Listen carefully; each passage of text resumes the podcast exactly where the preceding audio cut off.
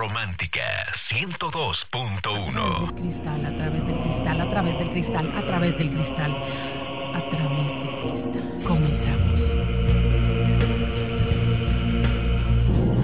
A través del cristal.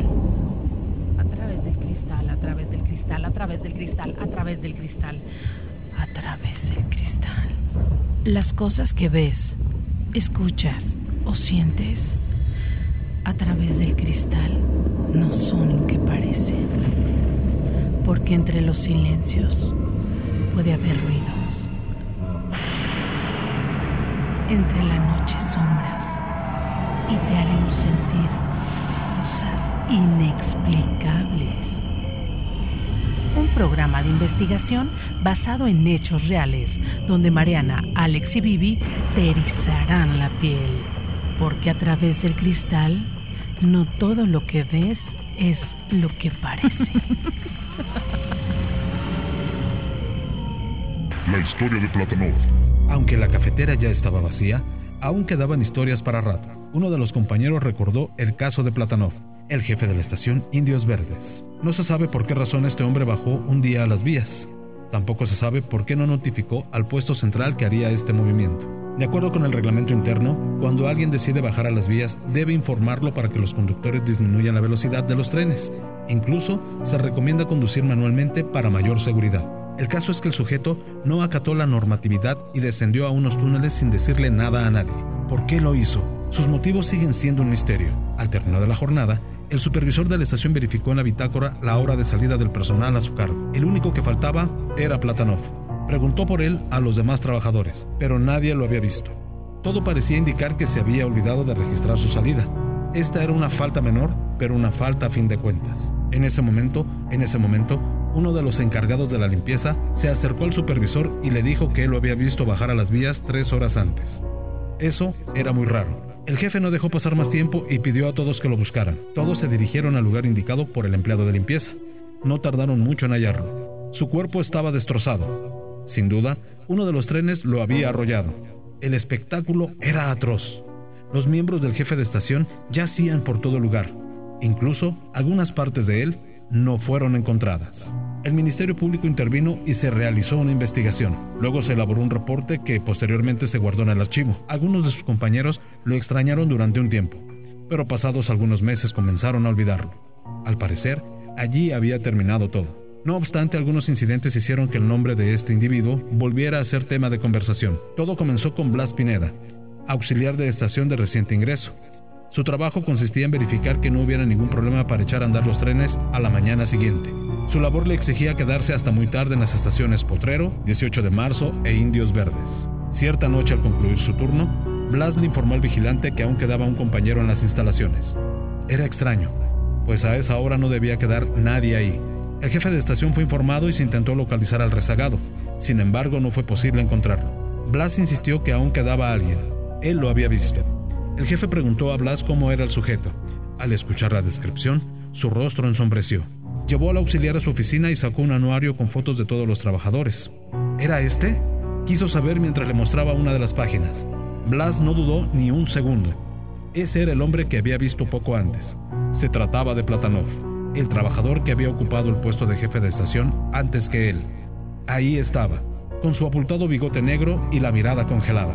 A partir de ese entonces y durante varios meses hubo otras apariciones. Numerosos conductores dijeron haberlo visto. Muchos de ellos juraban que había subido a la cabina del tren en plena marcha, lo cual resulta prácticamente imposible. Actualmente, Platanov se ha convertido en una especie de leyenda entre los trabajadores del metro, y aunque ya no se presenta de manera reiterada, muchos lo han visto merodear por las vías, buscando aquello por lo que bajó a las vías el día de su muerte.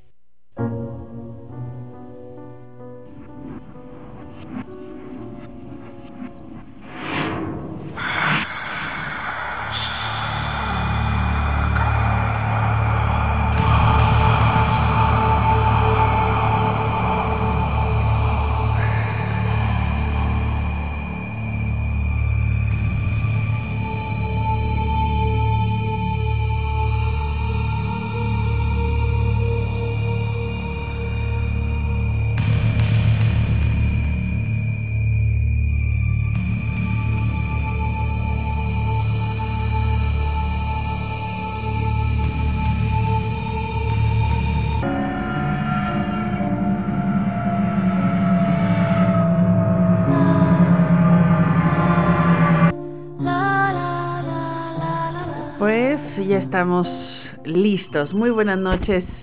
Les saludamos con muchísimo gusto en esta noche de martes, una noche fría.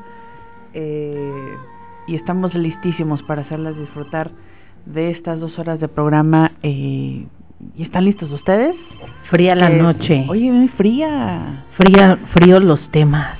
Oye, Vivi, Vivi Maines, ¿cómo estás, Vivi? Hola, saludos a toda la gente que ya nos hace el favor de acompañarnos en este martes 22 de enero. Ya vamos encaminados a terminar el mes de enero, ¿eh? el primer mes del año. Qué rápido, se nos va muy rápido. Alejandro, ¿cómo estás?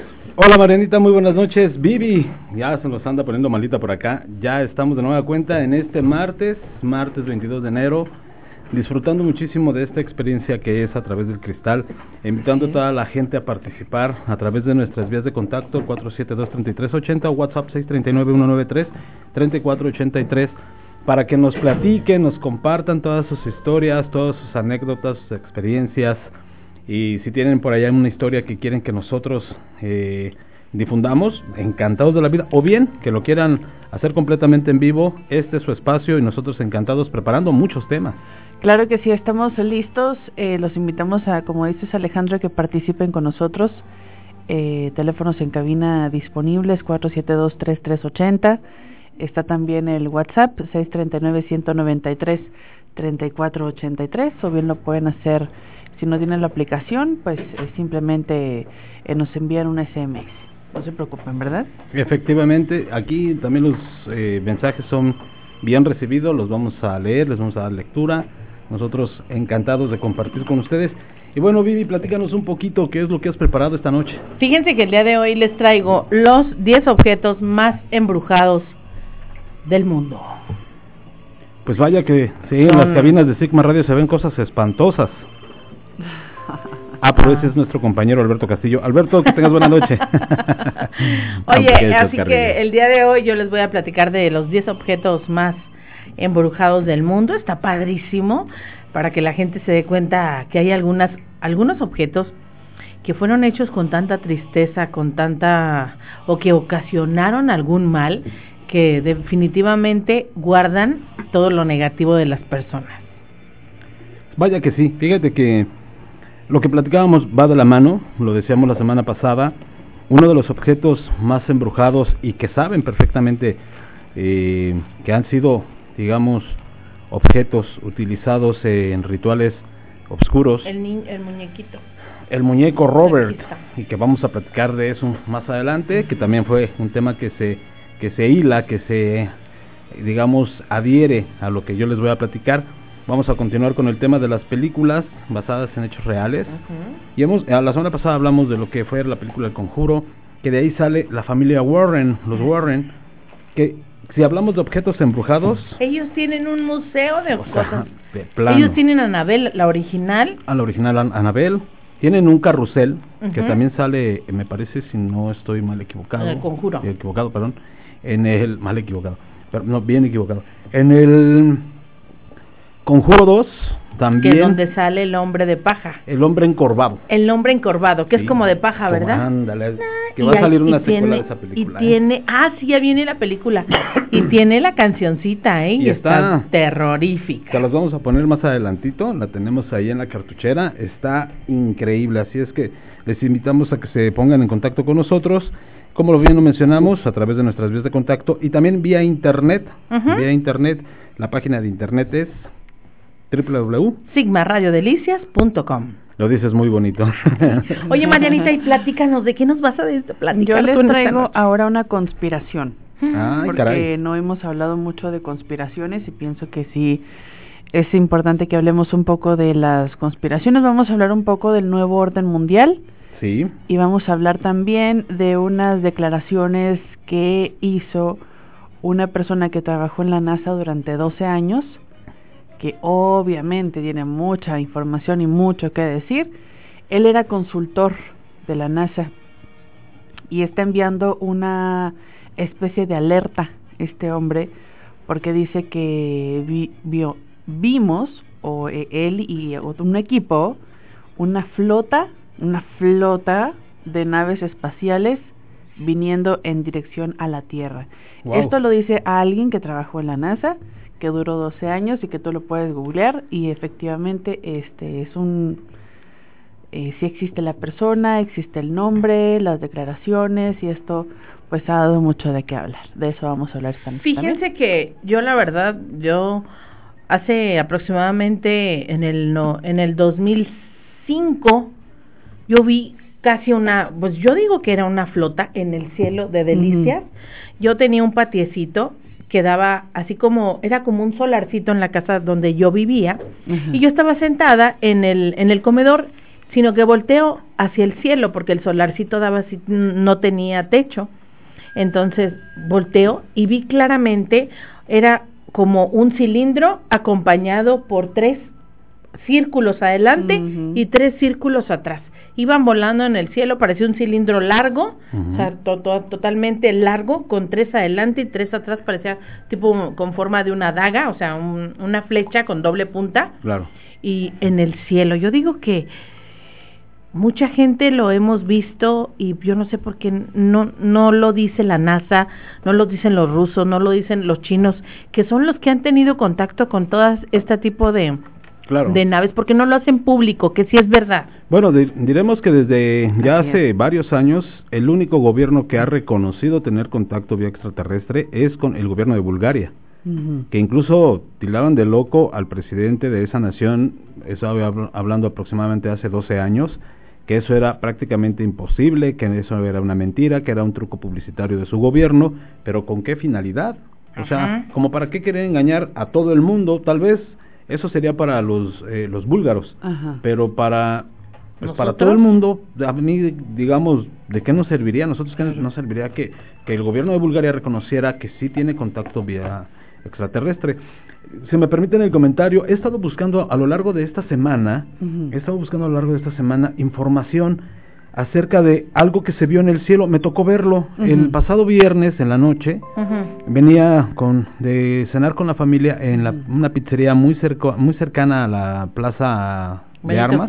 No, la plaza de armas, una pizzería que está muy cerca del departamento. Ah, y a la hora de salir levantamos la vista al cielo y pasó un, un destello de luz larguísimo, bueno, a una distancia, a la distancia como se ve Como si fuera un, meteorito. Como si fuera un meteorito, pero muy largo, atravesó muchísimo eh, distancia mucha distancia gracias. Y fue un destello muy un azul muy brillante muy luminoso e incluso no fuimos los únicos que lo vimos mi familia y yo. También lo vieron algunos jóvenes que también cenaban en la sería en la parte de afuera y llamó poderosamente la atención. Me he dado a la tarea de buscar si, si alguien habla de esto, no he encontrado nada, de información, la sigo buscando. Si alguien vio el pasado viernes esta estela de luz, ojalá que nos lo haga saber qué fue lo que vio, porque realmente fue algo impresionante porque en su, en su recorrido iba iluminando el cielo, o sea, fue algo que llamó poderosamente la atención de los que lo vimos. Que Aquí en Delicias hay muchísimos testimonios, ¿eh? A mí me ha tocado este, muchos testimonios de gente que ha visto algunos fenómenos eh, peculiares en el, en el cielo, aquí en, aquí en Delicias, aquí en la región. Y fíjate que eh, lo que les iba a comentar también es que es un fenómeno tan habitual eh, que los pilotos incluso de los vuelos comerciales hay testimonios, o sea, ahí están, las cintas de, de, grabación donde ellos, la comunicación que tienen entre pilotos, se y se han, se han dado a conocer estas conversaciones y ellos aceptan y ven y narran incluso el momento en el que están viendo aquellas naves en el, en el cielo mientras ellos van piloteando. frente del, del de la aeronave.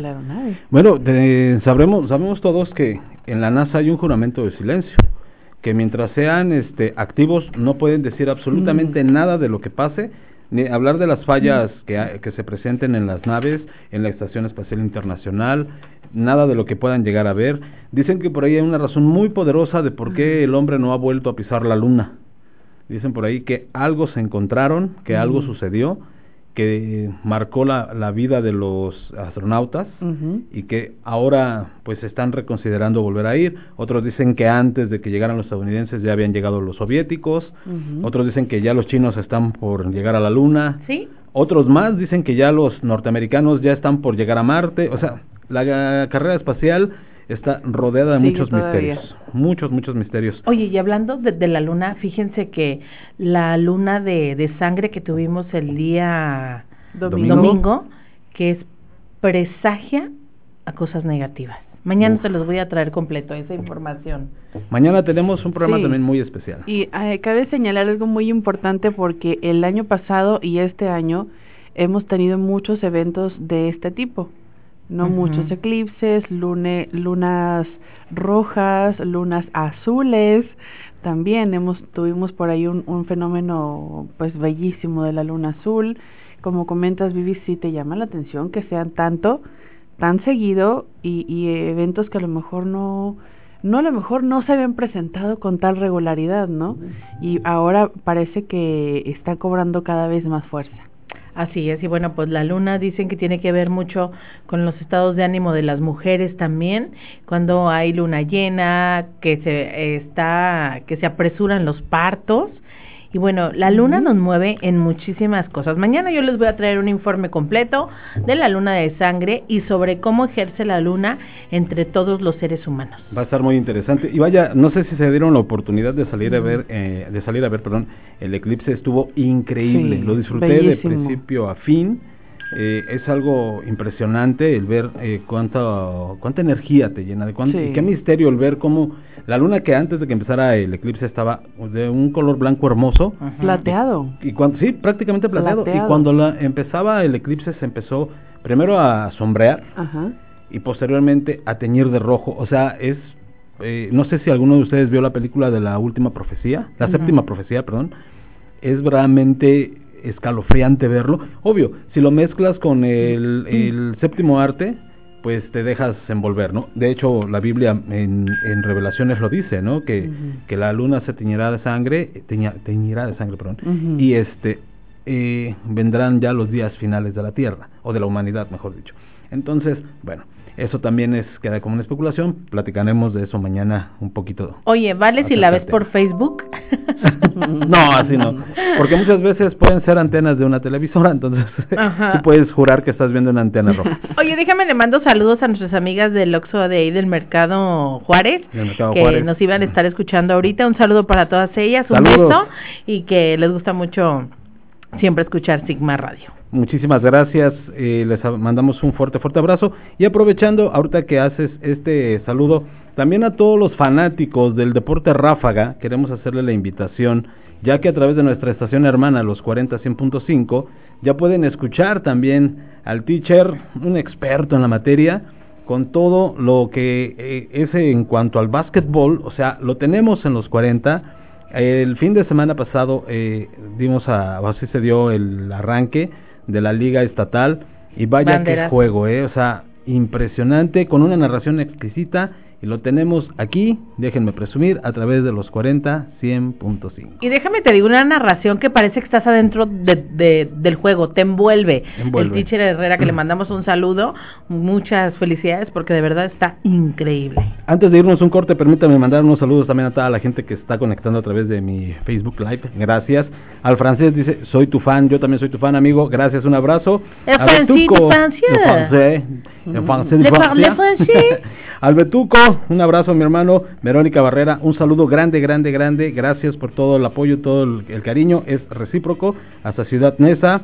Johnny, eh, Johnny Bastida y en Chimalhuacán. Para Beatriz Pinedo, un fuerte abrazo. Para mi compañera, amiga y colega Nayeli Ramírez, una locutora espectacular muy profesional. Saludos a todos ustedes. Quédense con nosotros. Si tienen una historia, una anécdota, una leyenda que quieran que nosotros platiquemos, mándenmela o bien a través de la página de internet, también ellos pueden participar, nos mandan un correíto, también igual a través de Facebook, la leyenda que ustedes quieran escuchar nosotros encantados de la vida. Y bueno, pues ya son las 8 de la noche con 30 minutos, vamos a un corte y regresamos con más. No se despeguen, ustedes están escuchando. A través del cristal. Regresamos.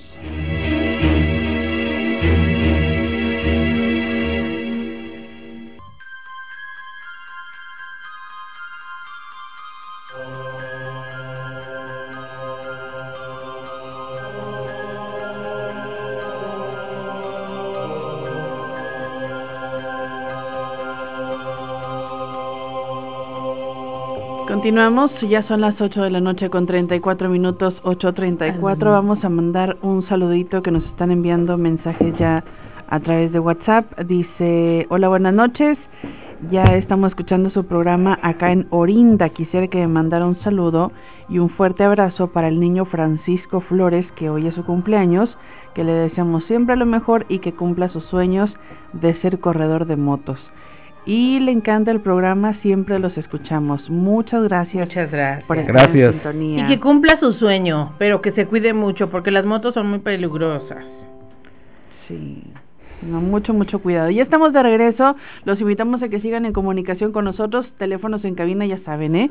472-3380. Empiecen a marcarnos desde ya para compartirnos sus historias, así como también nos pueden enviar un, un audiecito a través de WhatsApp y de esa forma también compartirnos lo que ustedes nos quieran eh, compartir. Así es que damos inicio, muchachos. ¿Qué Sí. les parece? Damos inicio. Vamos a mandarle un saludo a Robert, ¿no? Claro que sí. Una felicitación más que un saludo, un abrazo grande, grande a nuestro compañero y amigo que también ya es parte de A través del Cristal, ustedes lo han escuchado, estuvo aquí operando el día 31 de octubre cuando salimos a la cacería. Y es nuestro incondicional siempre, Siempre, ¿verdad? siempre, mi estimado saludo para Robert, un fuerte abrazo, que te la estés pasando increíble en compañía de tu familia.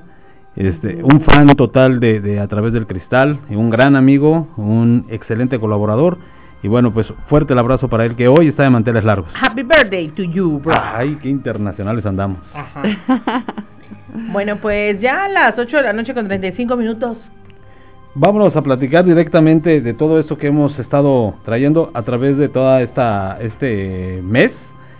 Que obviamente la semana pasada recordarán que tuvimos el día miércoles unos invitados de lujo Así que estuvieron es. platicando con nosotros de muchísimas cosas a- eh, que obviamente les cedimos el espacio, por eso es que dejamos pendiente este tema. Vamos a ver quién está en la línea telefónica, así es que vamos a ver quién está del otro lado. Muy buenas noches, romántica. Buenas noches, joven. ¿Cómo está? Gracias, muy buenas noches, bienvenido. Joven, quiero platicarle una experiencia ovni Por favor. que hace ya, la verdad, fue en el 80 y algo. Sí. Entonces, mire, éramos un grupo de militares. Andábamos buscando cierta coordenada de un lugar y íbamos buscando el dicho lugar y cuando llegamos a un cerro alto hacia abajito estaba un, un aparato que al parecer era un ovni este estoy un poco nerviosón ¿verdad? pero se lo voy a dejar contar despacio Sí, adelante. Despacio, tranquilo, no se preocupe. Mire, íbamos buscando, como digo, cierta coordenada. Y así de repente, sin saber cómo, íbamos siendo arrastrados de ladera abajo. El ovni, el aparato estaba estacionado en tierra, como a unos, digamos, unos 50 metros abajo. ¿Dónde fue, perdón, señor? ¿Dónde fue? Sí. Este fue en la, en la región de Galeana, Galeana, Chihuahua. Ah, ok, sí. Este, íbamos siendo arrastrados sin voluntad nosotros. Este, Ok. Eran un pelotón de soldados. Y este íbamos hacia abajo, ¿verdad? Íbamos hacia abajo sin voluntad. Ajá. Así como de repente le digo yo al sargento, oiga, pues ¿qué está pasando? Le digo, pues no, no, no me puedo parar. Digo, pues, pues estamos todos. Claro. Ahí vamos, ahí vamos, si nos jalabas abajo donde estaban estacionados esos tipos. y este, a la vez nos invadió la asfixia. Una asfixia terrible, que ya nos ahogábamos. Ya nos ahogábamos. Entonces, este, yo estoy con una sospecha de que no estén usando la gravedad del espacio para para para este para asfixiar y para chupar, para jalar gente, para que le jalar así sin voluntad, lo dejamos sin voluntad. El asunto es que no sé cómo de la nada. Oiga, quisimos hablar Sí. y nos ahogábamos. La primera vez que yo hablé, grité el nombre de Dios. Jehová, ayúdanos, porque ya nos, estamos, nos están matando. Y entonces el sargento me secundó, pero nada más una vez dijimos o dos veces. Y la segunda, las palabras se fueron hacia adentro de nosotros, no, no, no ni nos escuchábamos, sentíamos asfixia. Entonces se me ocurrió a mí agacharme a tierra, entonces les hice señas a todos que se agacharan. Fue como cesó la asfixia. Fue como cesó la asfixia y ya pudimos reaccionar. ¿Sería una, sería una especie como de, de bruma, señor? Como, sería como una especie de, de sustancia que estaba flotando y ustedes al agacharse eh, de alguna ¿Pudieron forma respirar? pudieron respirar o no.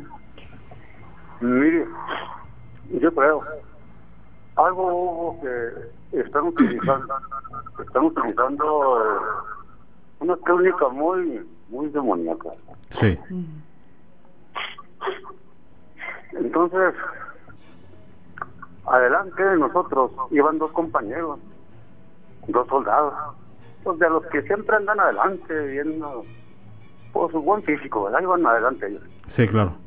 Total de que cayeron al barranco, posteriormente nos platicaron, que cayeron al barranco flotando, no, no se golpearon porque haga de cuenta que era como una pirámide ese cerro, Sí. era como una pirámide porque caminaba y eran como cuatro metros y un escalón, otros cuatro metros y un escalón, era como piramidal la, la montaña esa. Entonces, a nosotros ya terminar toda esa asfixia, toda esa, toda esa asfixia, este, pudimos, pudimos reaccionar y acercarnos, acercarnos. Cuando en ese momento que nos acercamos, lo- dos de mis compañeros abrieron fuego, abrieron fuego.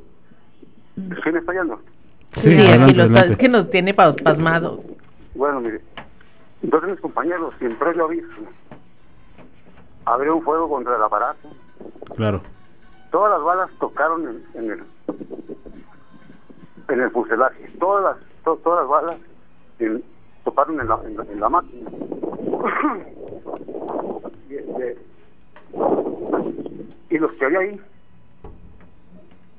unos verdaderos aliens, aliens, que los que salen en la tele son de chiste, son de risa. Estos, estos sí son aliens. Oiga, pero la maravilla de, de la maquinaria que traen con el tamaño del monstruo, yo, yo, hijo, pues no me salieron. Entonces, al abrir fuego mis compañeros contra el aparato, todo, todo, todo, todo- todas las balas toparon en, el- en la máquina. Pero, pero también cayeron algunos tocados por las balas. Pero desaparecían misteriosamente, se fumaban. Se fumaban en, así pues así que ya nos miraban de repente pues el aparato yo creo que se fue sin, con- sin control. Se, se levantó se levantó con un, un ruido de, de turbina. Ajá. endemoniado. Y este y se fue como dando tumbos en, en los barrancos porque se oían los haga de cuenta avientan las cacerolas así para el barranco. Sí. cómo van suenan y ta, y le digo al sargento oiga ya lo tumbaron ya no dice qué tal si no porque le digo se oyeron como unos cuatro o cinco tumbos de golpes de lámina. Cuando iba yo pienso que estaba sin control porque los supuestos tripulantes tal vez quedaron en tierra. Le digo yo al sargento oiga vamos a buscarlo porque yo la oiga se me salía corazón del pecho de veras Pero bien macizo todo el mundo se le pararon los pelos oiga Sí. Dice el sargento, no, dijo, porque yo digo, oiga, vamos a buscarlos, ah, vamos a ver qué encontramos, como que, no, no, no, no, cállate, lo- vámonos, vámonos, dijo, esto, esto, es, esto es el demonio, vámonos al cabrón. Pero, dijo, este, vámonos antes de que vengan por nosotros. Oiga, fuimos al lugar, nos arrimamos bastante, al lugar del, del, del aterrizaje, a una tierra caliente, a una tierra, eh, las piedras, pues, calcinadas, ¿no? Y cuatro cuatro este obturaciones en la tierra donde yo creo donde estaban parados así como, lo- como el, mo- como el este, la, la que tiene como sus patas para trabajar. Sí. Haga de cuenta, cuatro obturaciones. Eh, Estaban en tierra. y este, pues ahora sí que ahí estaban. Los mensajes ahí estaban. Oiga, una como- pregunta, disculpe que lo interrumpa. Sí. Digamos, a ustedes dentro de la milicia les hicieron, les hicieron que alguna promesa, un juramento de silencio, los obligaron a quedarse callados, podían compartirlo. Mire, no. De hecho, yo creo que nadie lo ha compartido. Esto ya fue como en el 80. Sí, Me, me estoy atreviendo ahora. Porque pues se me hace muy... Que la gente sepa. Que la gente sepa. Claro. Más o menos, o que me ayuden. Que me ayuden también a, a atar cabos. Y a ver si son los mismos ovnis, fantasmas y demonios. Ahí se nos manifestaron. Que sí son los La, mismos. ¿Cuántas Que- personas estuvo estuvieron involucradas y usted ha tenido contacto con esas personas o ya les perdió el contacto? Con los que Mire, estuvieron ahí. Mire, mire, ya todos nos fuimos de baja. Sí. Ajá. Yo, yo creo que ya no hay nadie en el ejército.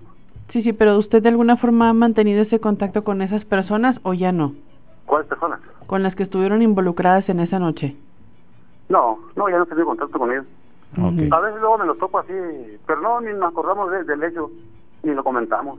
De hecho, Claro. nos dijeron en, nos dijeron en la tercera región, en la de Guapa, Sinaloa, que, que no fuéramos a comentar esto, porque nos iban a tildar de locos, Claro. pues no nos iban a contar, no nos iban a creer, y pues como no hay prueba física, una fotografía o algo parecido, pues ¿para qué van a contar? Sí, claro, Por eso, claro. pues se nos fue, se nos fue borrando el asunto. Pero lo que me acuerdo, digo, bueno, tanto que se ve, y pues. Después, oiga, más tarde, mañana, mañana van a tener otro programa Así es. Sí. Para seguirles contando esto, Por Me parece muy sí. bien. Más que encantados. para que más o menos describirles un ovni. A ver si invita a los chavalos ¿no? que estén en computadora, eh, dibujan, Sí, para que los para que estén en la tienda de su computadora para dibujar uno.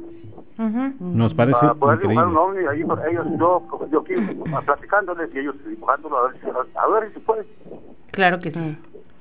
Muchas Oiga. gracias.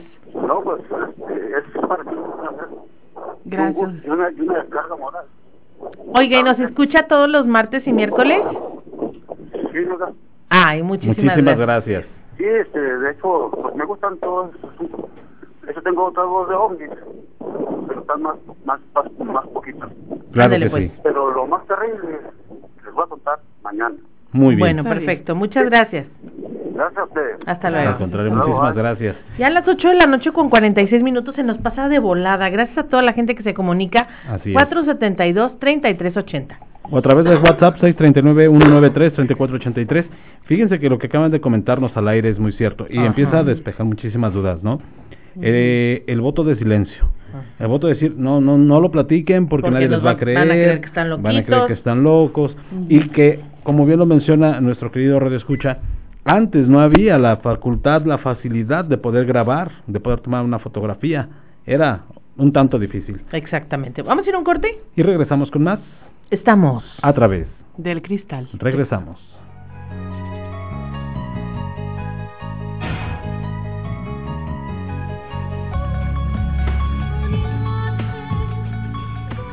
Ya estamos de regreso, solamente 11 minutos están faltando para que sean las 9 de la noche, solamente 11 minutos y serán las 9. Recibamos eh, una llamada más.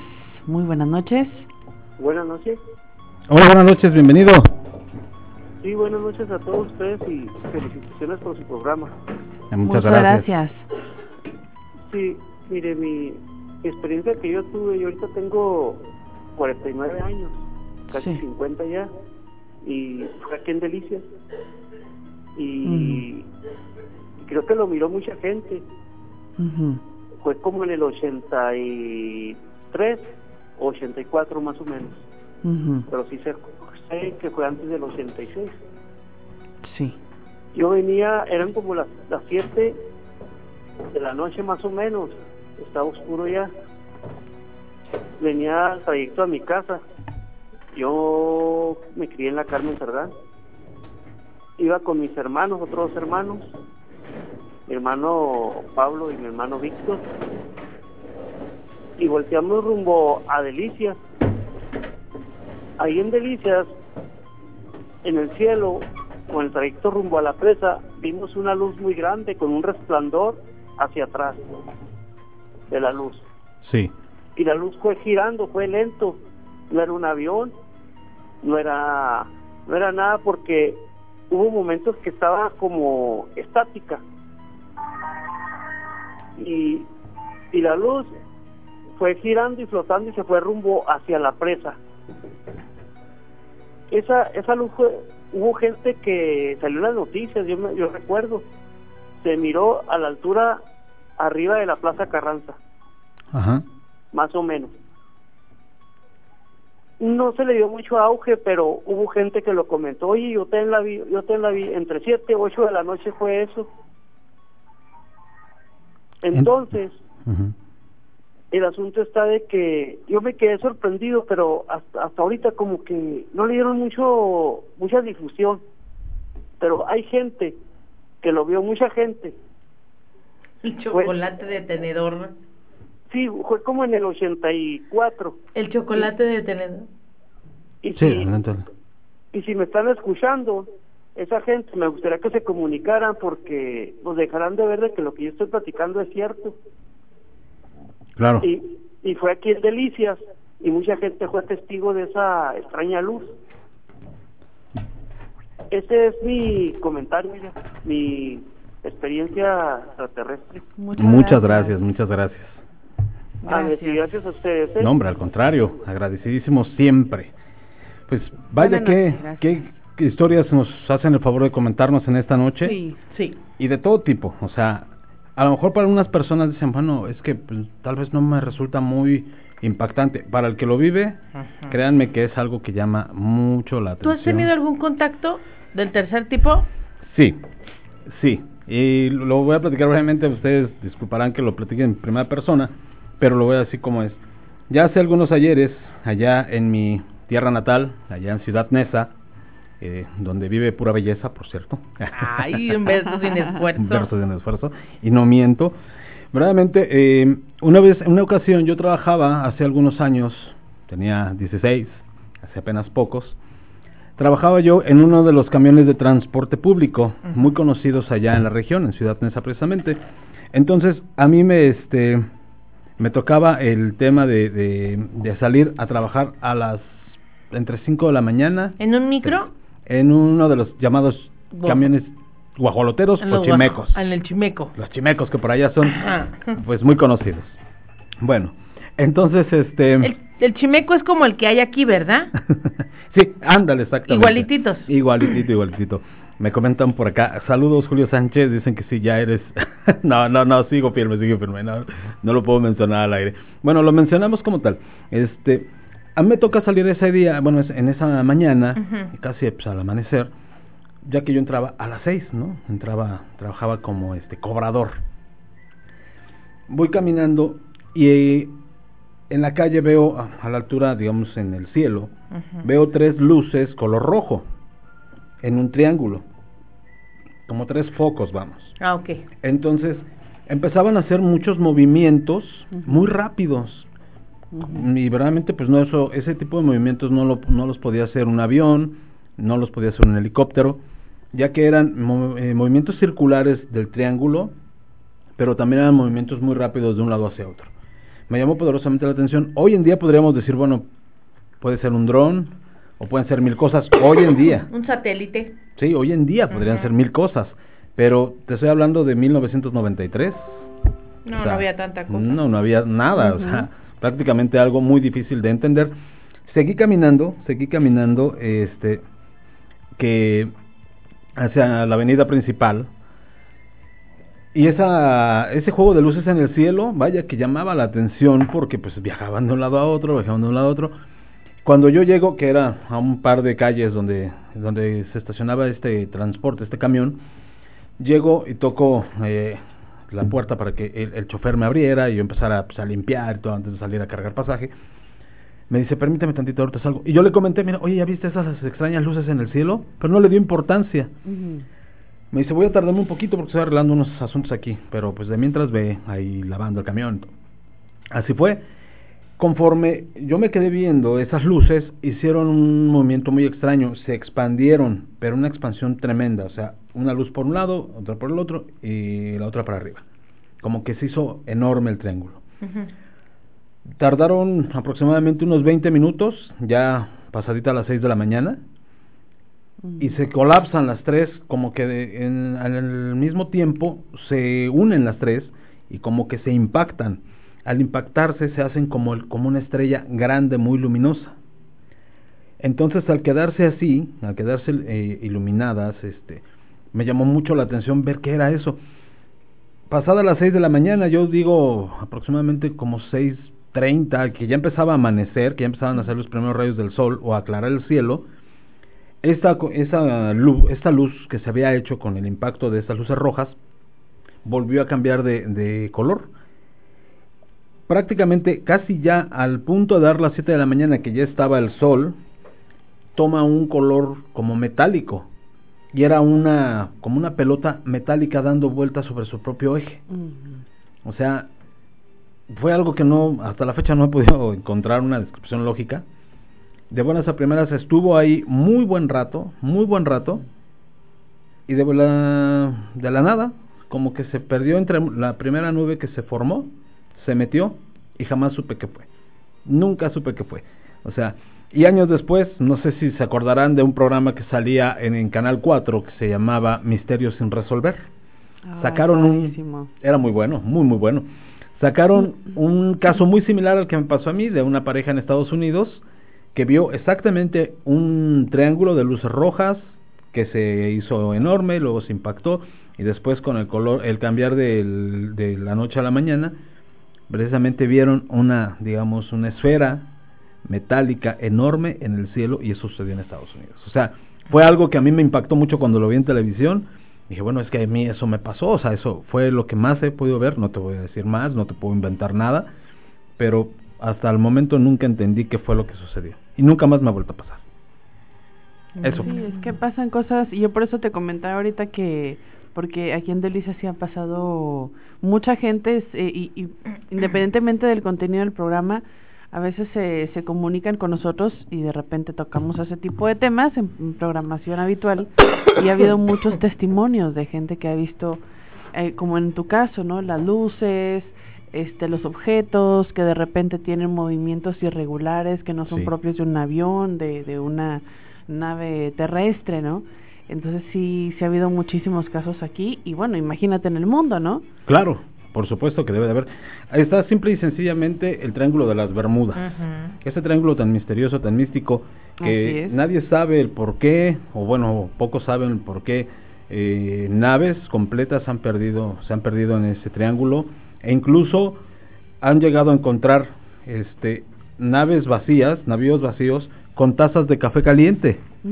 O sea, el café está caliente, pero ya no hay nadie a bordo.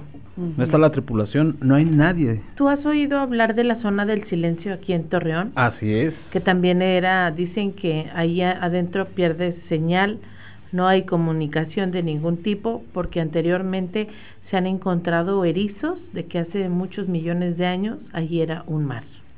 Oh. Sí, se, ha escuchado algo acerca que hay muchísimos avistamientos ovnis. Debe de ser.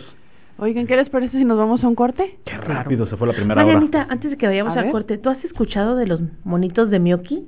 Sí, cómo no. Fue muy sonado eso. Monitos de Miyoki. Ajá, algunos búscalo.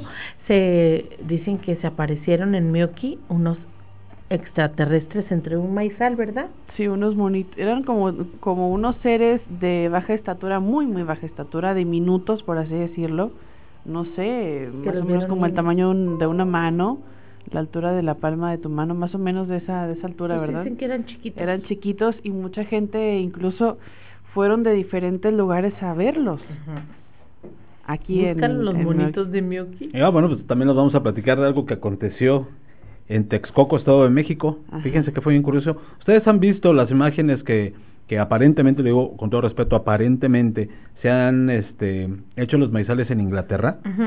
Bueno, en Texcoco pasó algo muy similar. Que son códigos, ¿verdad? Que, tienen lectura. códigos binarios, que es como la información de respuesta en lo que la NASA le ha mandado al espacio. Porque está muy difícil que con una podadora o con algo lo hagan. Eso se hace con alguna nave espacial a fuerzas. Y bueno, y la verdad es que tan exactos, o sea, sí tendría que ser como una labor de muchísimo tiempo. Hay gente que sí dice que hay aparatos eh, especiales, incluso ha habido como documentales de, de grupos de chicos que hacen ese tipo de diseños. Pero duran muchísimos días para hacerlo. Ahí sí, no sabría Sí. decirte. y ¿verdad? esos Pero de que aparecen se de puede, un día para una noche para otra. De que se puede hacer, se puede hacer, Sí, ¿verdad? también podría. Pero, pero son muy complejos, o sea, tú Muy. ves ese tipo de diseños y son muy, muy complejos, muy exactos, muy simétricos. Exactamente, Entonces, muy es muy simétricos. complicado que alguien eh, lo haga desde el, desde el suelo, no a nivel suelo. a la perfección. Fíjense que también hay una película que habla de esto, ¿no? Una Sí. película pro- eh, protagonizada por Mel Gibson. Mel Gibson. Y es muy interesante, la Ay, verdad está es que habla esa muy, película. muy- Me da miedo esa película. y verdaderamente habla de cómo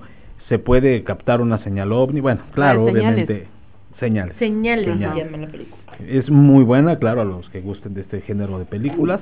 A A mí mí en lo me encanta. particular me encanta.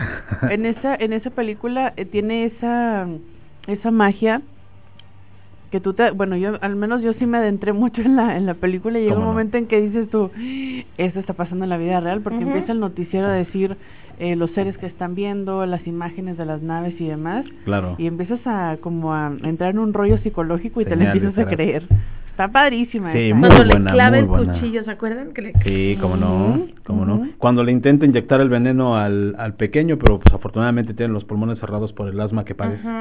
Es muy interesante esa película, sí es cierto, dice Claudia que se llama Señales. Gracias. Las Vamos nueve a de la a noche con un minuto. Vamos a un corte, regresamos. Acuérdate, 472-3380. O el WhatsApp 639-193-3483 y regresamos. Estamos. Otra vez. del cristal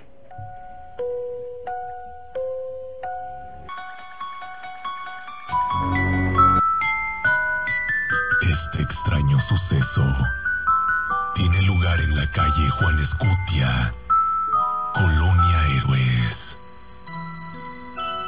protagonistas de esta historia son dos hermanas de 9 y 11 años. Ahora, estudiantes de prepa nos han pedido anonimato. El comienzo es un regalo, el cual vino de manos de una tía. Una hermosa muñeca, la cual tenía la particularidad de ser de plástico y trapo. Al paso de los días, esta llegó a convertirse en un constante pleito por su uso, al punto que ambas niñas comenzaron a acusarse de moverla del lugar y esconderla en el patio, solo dándose cuenta de ello, ya que su perro comenzaba a ladrar de manera muy intensa. Esta situación continuó. Sin embargo, ante el festejo de los ocho años de la más pequeña, ambas olvidaron sus pleitos. El festejo fue largo, dando como resultado muchas risas y fotos tomadas con el celular.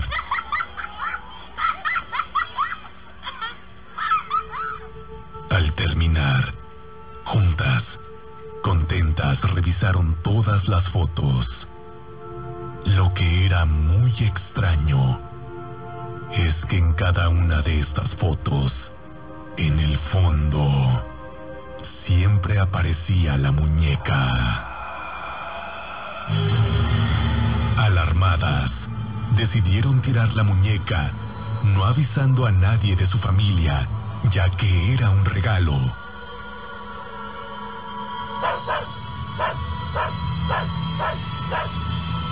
Ya por la noche, fue el perro con sus incesantes ladridos quien puso en alerta a las dos hermanas.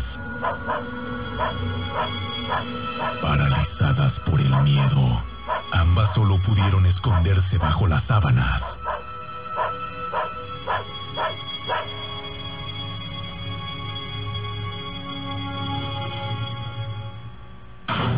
Por la mañana, aún asustadas comentaron todo lo sucedido a su madre, la cual las ignoró completamente siguiendo con sus actividades. Ocupada, la madre mandó a ambas para que le dieran de comer al perro.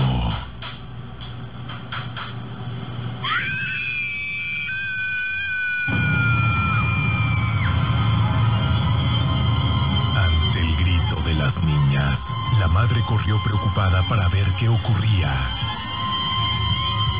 La escena que presenció jamás podrá olvidarla. El animal se encontraba muerto. Y a su lado estaba la muñeca. Y en una de las ventanas con la sangre del perro, solo decía, Sigo aquí.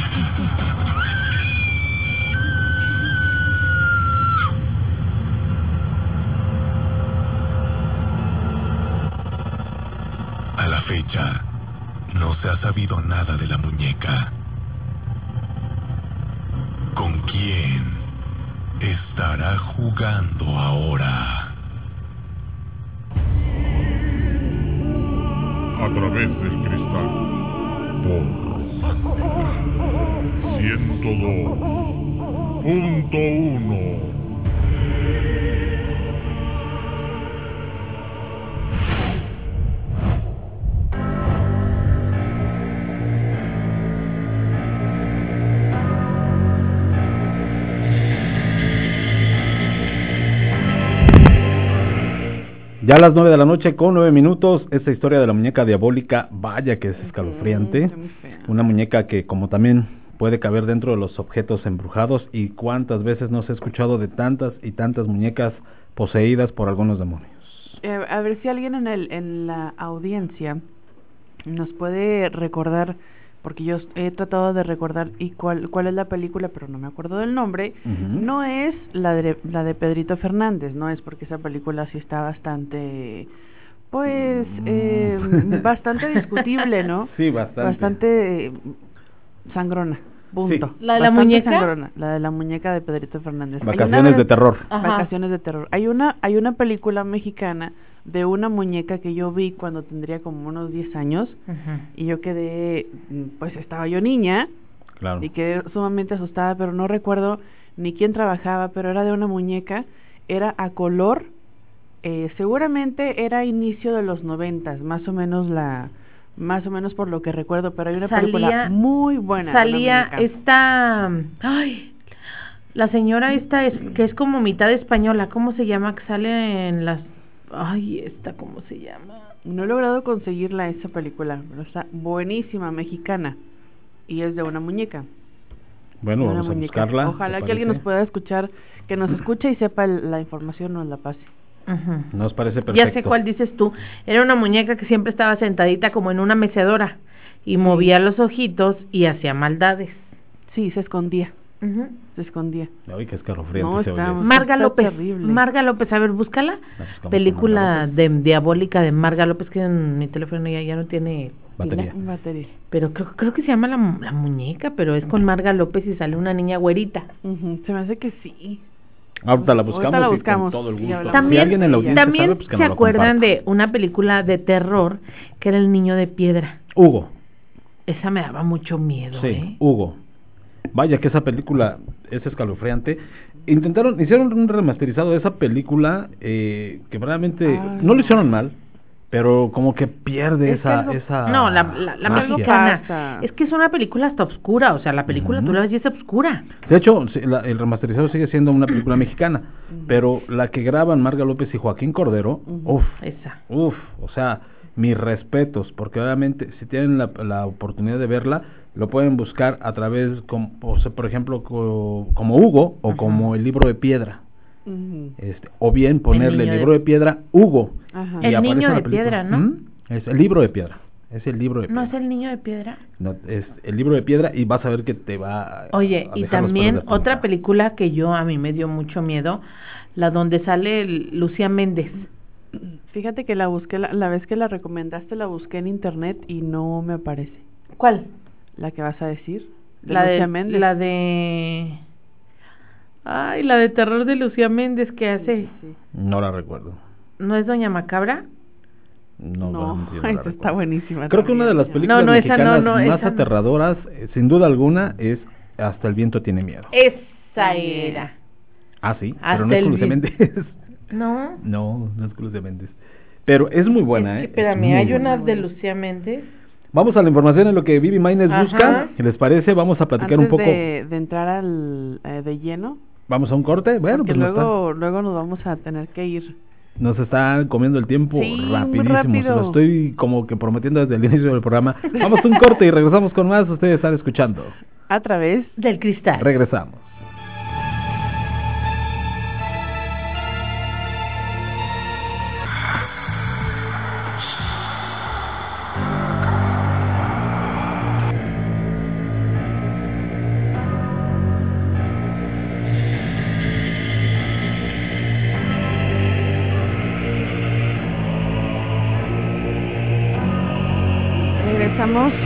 son las 9 de la noche con 17 minutos, 9.17. No sabía yo que esa película de Los renglones torcidos de Dios, la que estabas diciendo Vivi, Ajá.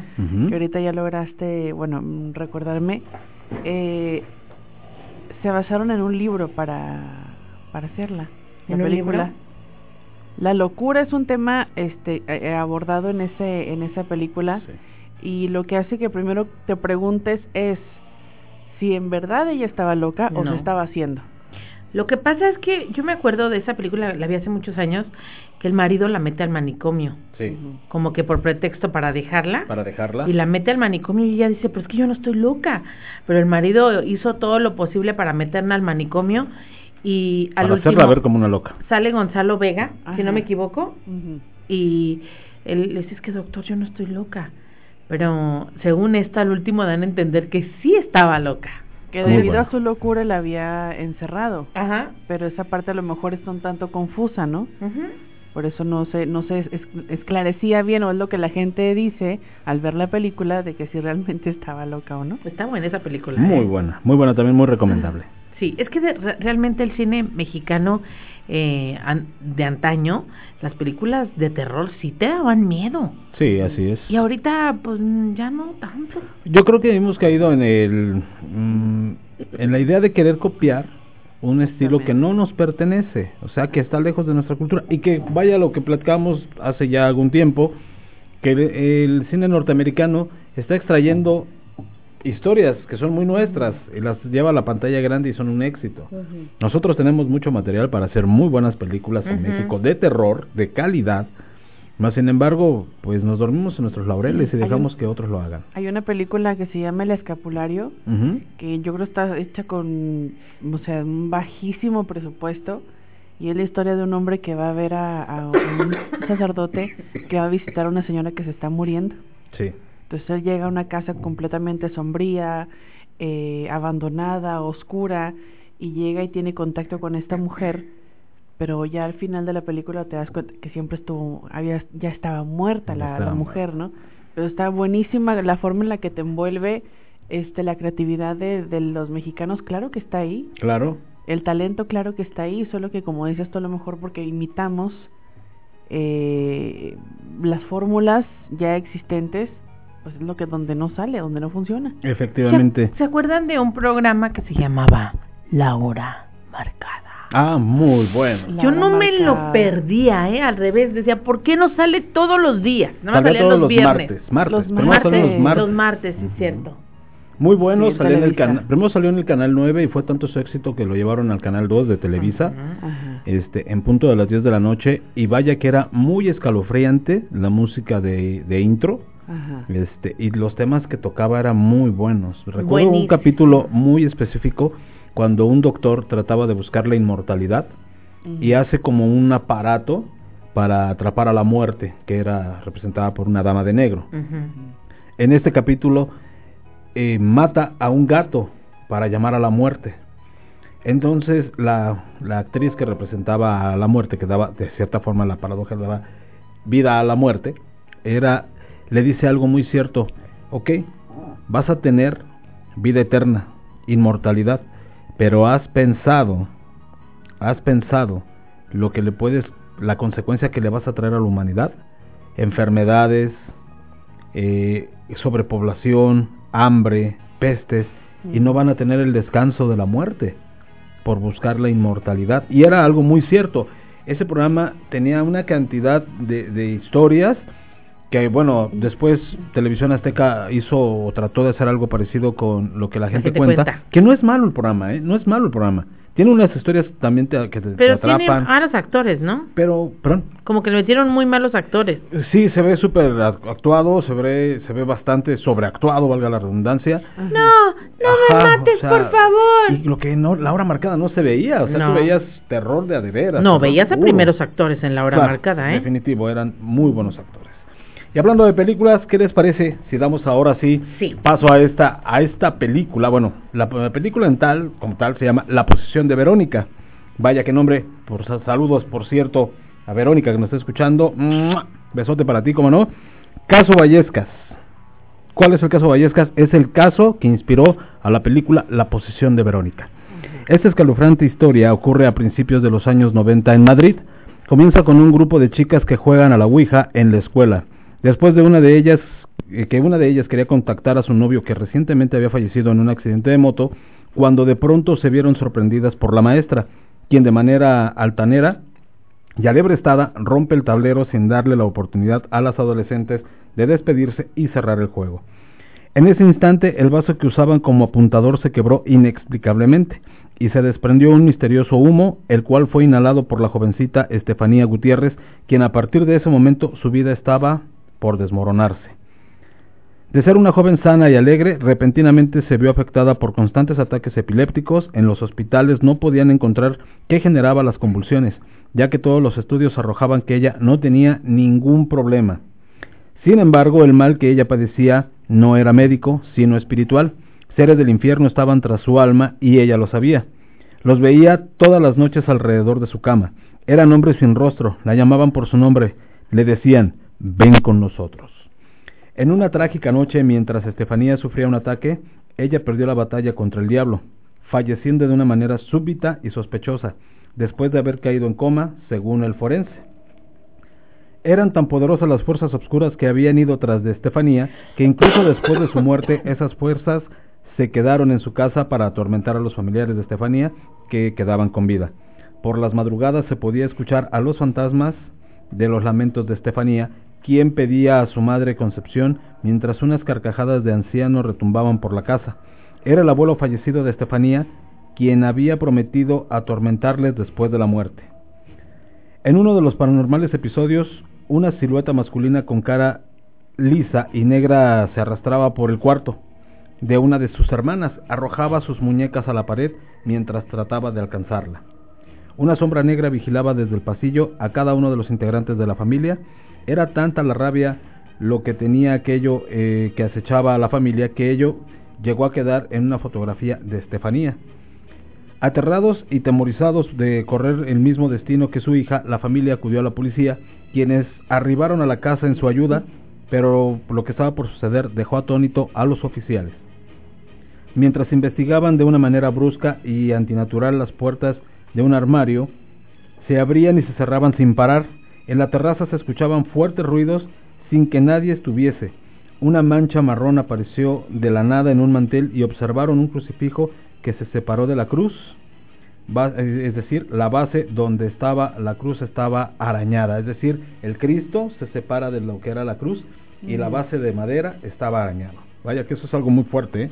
muy muy fuerte. Ya cuando una entidad toca lo que es un, eh, eh, digamos, un símbolo religioso, es una fuerza oscura muy poderosa. Vaya que llama la atención. Este caso eh, llamó tanto la atención de los medios de comunicación que profesionales de lo desconocido acudieron en su ayuda. Por meses la familia pasó literalmente un infierno. Incluso la madre de Estefanía intentó quitarse la vida, pero afortunadamente sobrevivió para ver a sus otras hijas crecer, pues después de la tormenta que pasaron con el apoyo de los parapsicólogos, las manifestaciones paranormales cesaron y la familia pudo hacer una vida relativamente normal. Un caso que se llevó a la pantalla grande y que se conoció obviamente en la pantalla como la posición de Verónica, pero era verdaderamente el caso Vallesca. Sí, esa, esa película también está, bueno, es- ese caso en sí está terrorífico y la película eh, dicen que es una de las pocas que mucha gente no aguanta. Sí, dice que es muy fuerte, ¿eh? Yo la tuve que ver de día y eso eh, poniéndola, deteniéndola y luego ya me iba a hacer alguna otra cosa y la volví a poner porque no la podía ver de así. Creo que tú ves las películas de terror como las veo yo. Si me permiten compartir rápido otra eh, Sí, experiencia, sí, así súper rápido antes de irnos al corte, y Ajá. nos vamos rápido. ¿Quién no ha conocido el terrorífico caso de la casa de Amityville? Así Ay, es. sí. Vaya que sí. La historia verdadera de terror en Amityville. En 1975 la familia Lutz creyó haber encontrado la casa de sus sueños en una preciosa construcción colonial holandesa ubicada en Amityville, Estados Unidos. Pero lamentablemente para ellos habían llegado al lugar equivocado, pues la propiedad estaba marcada por el sufrimiento y la sangre. La energía era tan oscura y tan negativa que la casa era como un imán para los espíritus demoníacos y sobrehumanos. La terrible historia que suce- sucedió dentro de esta casa fue un año antes de que los Lutz llegaran específicamente el día 13 de noviembre de 1974, cuando fueron descubiertos los cadáveres de seis miembros de la familia de Ronald DeFeo. Su padre, su madre y sus cuatro hermanos fueron encontrados boca abajo y ejecutados en sus camas. Después de un largo juicio se encontró a Ronald DeFeo culpable del múltiple homicidio y aunque él confesó que de sus manos se disparó el rifle, también mencionaba que no fue bajo su voluntad, pues un ser demoníaco lo estaba guiando. Probablemente Ronald decía la verdad, que esa noche algo sobrenatural arribó a su hogar, ya que nunca existió una explicación lógica de lo que sucedió esa noche, pues es extraño que una persona que actuó solo pudiera matar a esas seis personas sin que ninguna haya presentado signos de lucha. Curiosamente nadie escuchó los disparos del rifle sin silenciador, los cuerpos no fueron movidos y los, eh, reportes de toxicología no encontraron drogas en su cuerpo, es decir, no tuvo que recurrir a nada de eso. A pesar de que solo habían pasado tres meses de aquella tragedia, George y Klein Lutz se mudaron a la antigua casa de los de Feo, la cual desde el primer día mostró su verdadero rostro. Mientras estaban desempacando los Lutz, un sacerdote entró a bendecir la casa cuando subió a la segunda planta y entró al cuarto que había sido habitado por Mark y John DeFeo, hermanos muertos de Ronald. Un espíritu que el religioso no pudo ver gritó fuera y éste salió. Apresuradamente de la casa y aunque no les dijo lo que pasó a los Lutz, les advirtió que nadie durmiera en esa habitación. Desde la primera noche en la casa los Lutz podían sentir presencias sobrenaturales y al pasar de los días la familia comenzó a cambiar su comportamiento. George comenzó a estar distante y se la pasaba avivando el fuego de la chimenea. La hija de los Lutz siempre jugaba en su habitación con su nuevo amigo imaginario, un, cer- un cerdito de ojos rojos llamado Judy, quien podía cambiar su forma. La niña decía que nadie podía ver a Judy, al menos que él quisiera. Por aquí, al pasar, eh, a pesar de ser invierno, misteriosos olores y manchas negras aparecían en la casa. Cientos de moscas abundaban en el cuarto de costura, el cuarto prohibido. George comenzó a, despertarse todas las madrugadas, siempre a las 3 de la mañana con 15 minutos, en los cuartos de los de Feo, en donde fueron los de Feo asesinados. Una de las noches George al despertar vio cómo el rostro de su esposa se convertía en el de una bruja. La familia trató de tomar el asunto en sus propias manos. Armados con un crucifijo, caminaron por toda la casa recitando la oración de Dios, cuando de pronto un coro de siniestras voces estalló preguntándoles ¿Van a parar?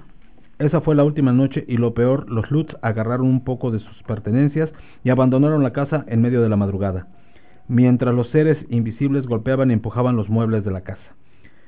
Veinte días después de que los Lutz eh, haber, de haber huido, un equipo de reporteros, investigadores y parapsicólogos fueron reunidos, eh, se fueron reunidos, incluyendo a los famosísimos Warren, en la casa de Amityville. Cuando los espíritus fueron provocados, religiosamente no dudaron en manifestar su enojo, actuando violentamente contra los presentes. Lorraine también sintió, eh, se sintió abrumada por la sensación de una presencia demoníaca. Ella podía ver los cuerpos de la familia de Feo sobre, los, sobre el suelo cubiertos en sábanas blancas. Existe una escalofriante fotografía que el equipo de investigación capturó. Es el espíritu del niño John DeFeo que sale mirando desde el segundo piso de la casa. Hasta aquí este reporte, y vaya que llama la atención. La fotografía, los invito a que la vean, es por demás escalofriante. Esta fotografía de uno de los hermanos asesinados de, de, de Ronald DeFeo, es John DeFeo, y vaya que llama mucho la atención. Esta fotografía fue Mm. encontrada, fue tomada en donde verdaderamente, si la Ah, alcanzan a apreciar, es ver, por demás aterradora. Muy aterradora la fotografía. Si tienen la oportunidad de checarlo en ¿Y Google. quién es el que está atrás? Es, es él, es un comparativo, es él. O sea, es el comparativo. Este niño eh, Ah. es eh, eh, John DeFeo y es él mismo ya muerto.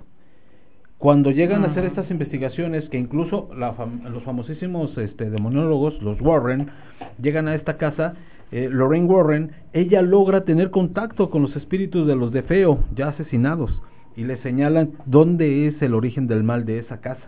Es por demás perturbadora la imagen, verdaderamente para las personas que son sensibles les recomiendo que no que tenga mucha discreción pero verdaderamente usted ve una fotografía de por demás escalofriante. Vaya que si ustedes tienen la oportunidad de ver la película, no se van a perder de, de una muy buena, muy buena película. Y también se va ligada al Conjuro 2, porque cuando es. empieza la película del Conjuro 2, están precisamente eh, los Warren en la casa del- de, Amityville con el caso de los de Feo. Así es. Así es que, ¿qué les parece?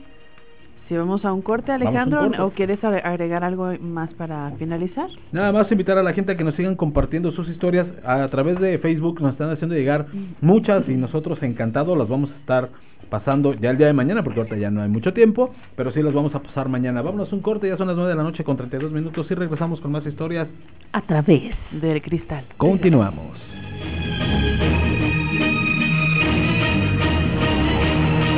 Continuamos, ya son las 9 de la noche con 34 minutos, damos seguimiento a nuestro siguiente tema.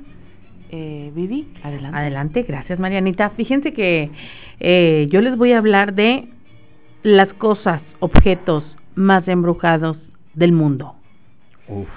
Les voy a empezar a platicar. Una de las cosas, en el número 10, eh, de las cosas más embrujadas del mundo se llama la pintura del hombre angustiado.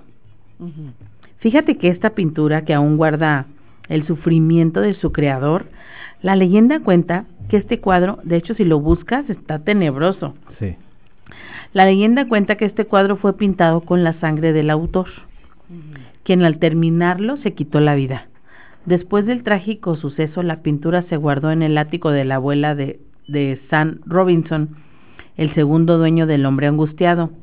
Fue a partir de ese momento que la abuela de Robinson aseguró que escuchaba voces y llantos desde el ático donde había encerrado esa pieza espeluznante. Además, Robinson se cayó de la escalera junto a, ju- justo al escuchar un fuerte grito proveniente del ático. Su, su esposa sintió que alguien le acariciaba el pelo y al abrir los ojos vio la sombra de un hombre llorando.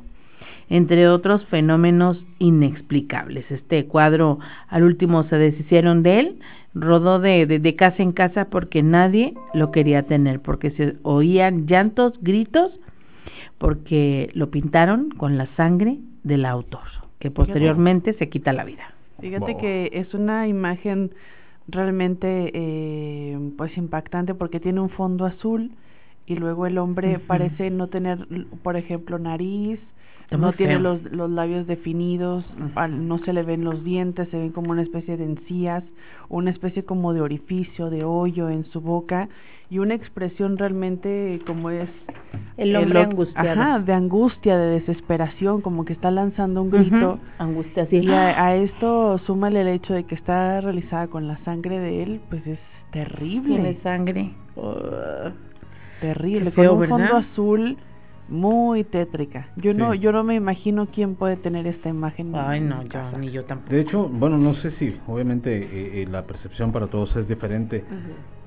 Sí, lo ves y genera un poco de angustia, hasta incluso hasta para respirar. Verlo, ajá. Verlo así como que estás, bueno, me- fue lo que el impacto que a mí me generó, ¿eh? Ajá. Verlo y, ver esa imagen de angustia en el que está como tratando de, de, no sé si inhalar aire o si se está haciendo algún gesto de dolor, genera un poco de angustia. Vaya que llama la atención. Entonces está muy, muy, muy extraño. Me habías pedido, Vivi, antes de que continúes, permíteme que te interrumpa, eh, poner una melodía Ah, sí. que les habíamos comentado que les íbamos a poner. ¿Sí contestaron quién es? Todavía no, lo seguimos invitando a través de las redes a que nos, que nos contesten cuál, cuál era el nombre de la película, no, del demonio que, que atormenta a los Warren. Ajá, exactamente. Exactamente, es. Ahí va, ¿eh? Esa- Ahí va la película, el, el tema del hombre encorvado. Corvado.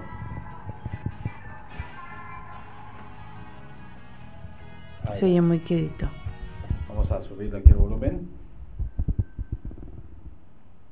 Ahí está la escena de la película del Conjuro 2, Ujú. en donde este, digamos, este, eh, esta entidad hace su aparición y llama la atención del hombre encorvado.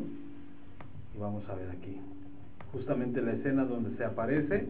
No te, te oyes muy lejos.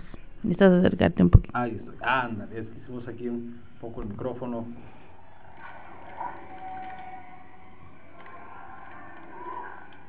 La escena es muy escalofriante, ¿no?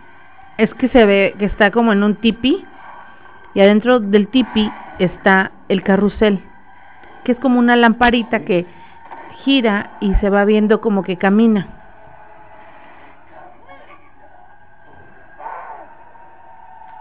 Esta película está por estrenarse ya.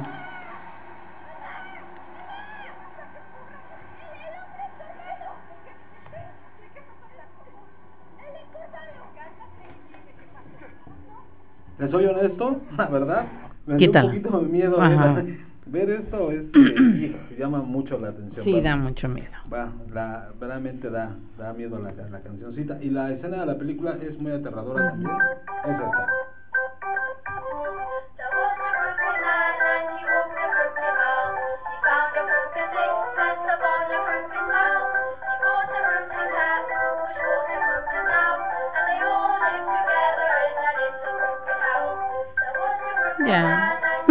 Bueno, ahí está la probadita porque ya...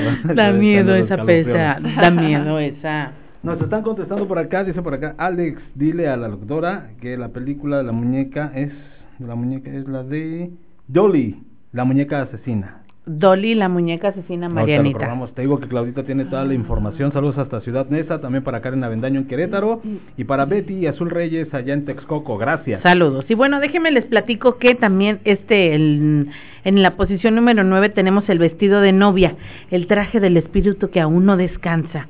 En 1849 una joven de una familia adinerada llamada Anna Becker se enamoró de un herrero de clase baja, del cual fue separada por su padre, pues él mismo fue quien lo exilió de Pensilvania condenando a su hija a una vida de soltería, ya que Ana estaba tan enojada con su padre porque lo exilió y decidió no enamorarse ni casarse hasta su muerte. Ana ya había elegido el vestido de novia con el que se casaría con el herrero y fue poco antes de que su novio fuera desterrado. Este vestido fue guardado en una caja de vidrio en la antigua habitación de Ana. Esta prenda se mueve por su cuenta, sobre todo si hay luna llena, pero justo al caer la noche es cuando el vestido de la novia baila más que nunca. Qué miedo, ¿verdad? y luego ahí está la foto del vestido de, de, de Ana. Pueden googlear, ¿eh? Es el vestido embrujado. También está la caja de Dubi, de Dubuk. Este me da, este me da hasta miedo, ¿eh? Está la caja de Dub, Du- Dibuk, la caja de Dibuk. Este objeto dice que objeto que jamás serán abandonados por el alma de sus dueños.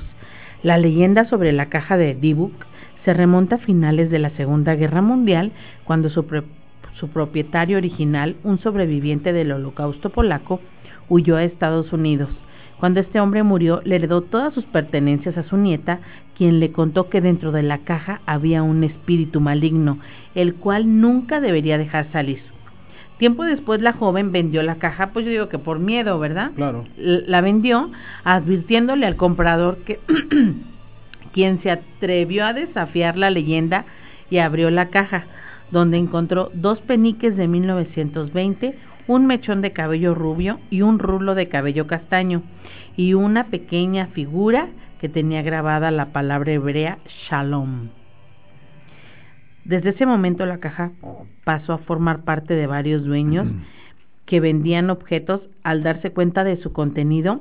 Todas esas personas han comentado que tenía un olor fuerte amoníaco que, que proviene de la caja misma que les provoca pesadillas horribles, alucinaciones fantasmales. Ah, también a otros ha asegurado que desde que tienen la caja se les empezó a caer el pelo de manera anormal. Actualmente la caja le pertenece a Jason Haxton, un curador del Museo de Missouri. La caja de D-Book. De D-Book. También está Robert, el muñeco, en el número 7. Estos son juguetes endemoniados que toman vida propia. Este espeluznante muñeco pertenece a un niño llamado Robert Eugene Otto, de Florida, en 1896. Un mago que practicaba magia negra le regaló a Robert del muñeco.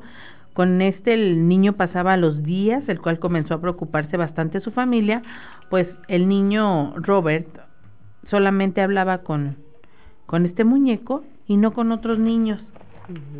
Que pareciera que hacía como que platicaba con gente que no estaba, con fantasmas.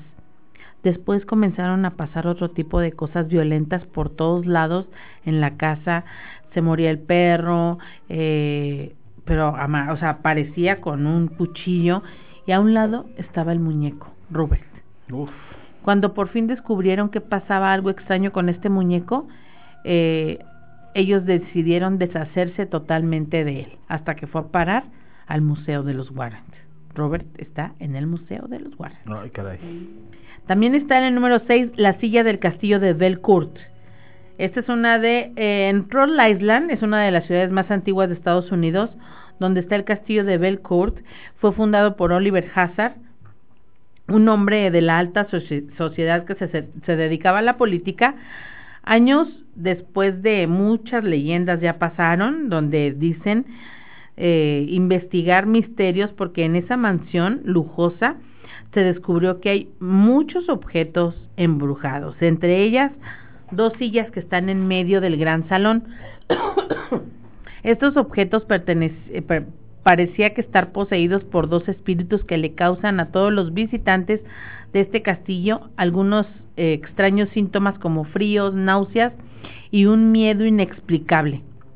De hecho, muchos afirman que quien se siente en esas sillas siente una especie de electricidad y estática que, siempre, que, siente que los están dominando, porque como si alguien no los dejara sentarse en esas sillas. Esas son las dos sillas poseídas y también las sillas, yo vi la foto y están de tenebrosos, ¿eh? O sea, están... De hecho, este es uno de los lugares más embrujados en todo el mundo, el castillo de Belcourt. Fíjate nada más. ¿Tenemos por ahí algunos otros, Vivi? Vamos ¿Qué te a parece? Así vamos a un corte, te iba a decir. Bueno, vamos a un corte. O oh, mira, ¿qué te parece si te digo rapidísimo este, el de la diosa de la muerte? Esta estatuilla, eh, esta estatua tallada en piedra caliza, se remonta al 3500 antes de Cristo. Se cree que representaba a la diosa de la muerte. La estatua fue adquirida por primera vez por el señor Edfon y durante siete años que tuvo la figura de piedra en su poder, siete miembros de su familia murieron por causas misteriosas. Lo mismo le pasó al próximo propietario Ivonne Manucci y también quienes murieron junto con toda su familia poco tiempo después de tener esta estatua. El cuarto propietario, el señor Sir Alan B. Brooke, también murió junto con su esposa y dos de sus hijas. Los dos hijos que le quedaron a Bibrook, los cuales sobrevivieron, decidieron donar la, la estatua al Museo de Escocia en Edimburgo para deshacerse de la maldición mortífera de la diosa de la muerte. O sea, si tú tienes eso, o sea, se morían todos. Uf, arrozaban parejo. qué, feo. ¿verdad? Y la ves la estatua está bien fea, ¿eh? Terrible, está rara. debe de ser. Pues ya a las 9 de la noche con 46 minutos, vamos rápidamente al último corte de este programa y regresamos a la parte final. Ustedes están escuchando. A través del cristal. Volvemos.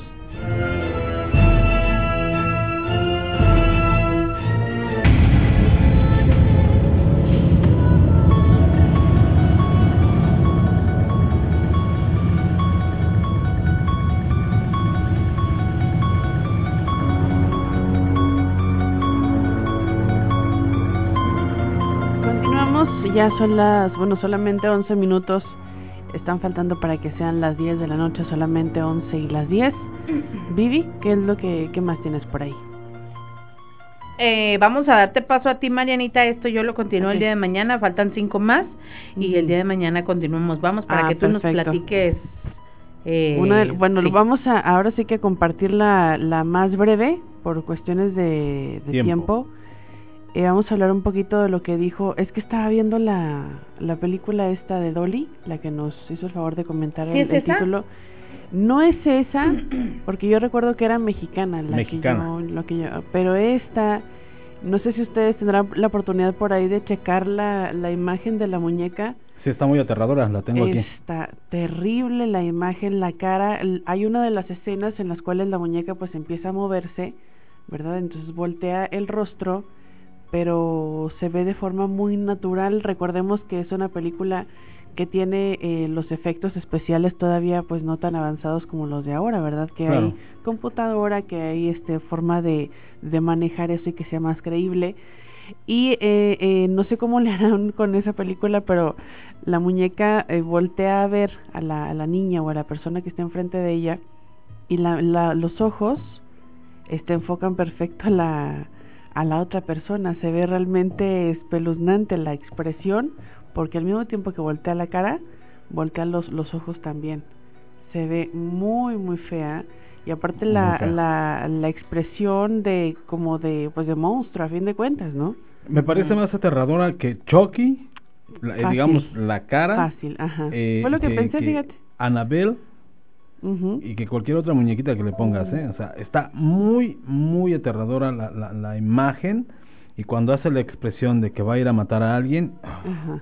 es terrible. Peor. Terrible, terrible. Bueno, entonces les comparto eh, rápidamente lo que comentaba el ex consultor de la de la NASA, narrando lo que lo que se vio de esta flotilla, esta flota de naves espaciales viniendo en dirección a la Tierra.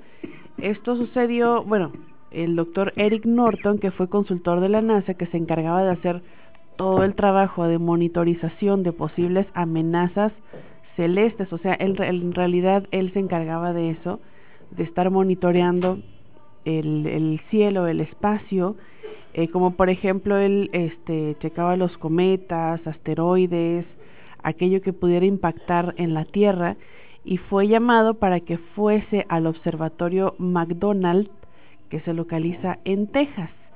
Eh, por aquellos entonces utilizaron una vasta gama de herramientas de instalación para que el doctor Norton consiguiese detectar a un grupo de naves pues no identificadas espaciales con una apariencia un tanto amenazadora por lo visto eh, vieron una serie de grandes estructuras de grandes dimensiones en el espacio que venían en línea recta moviéndose en dirección hacia la Tierra.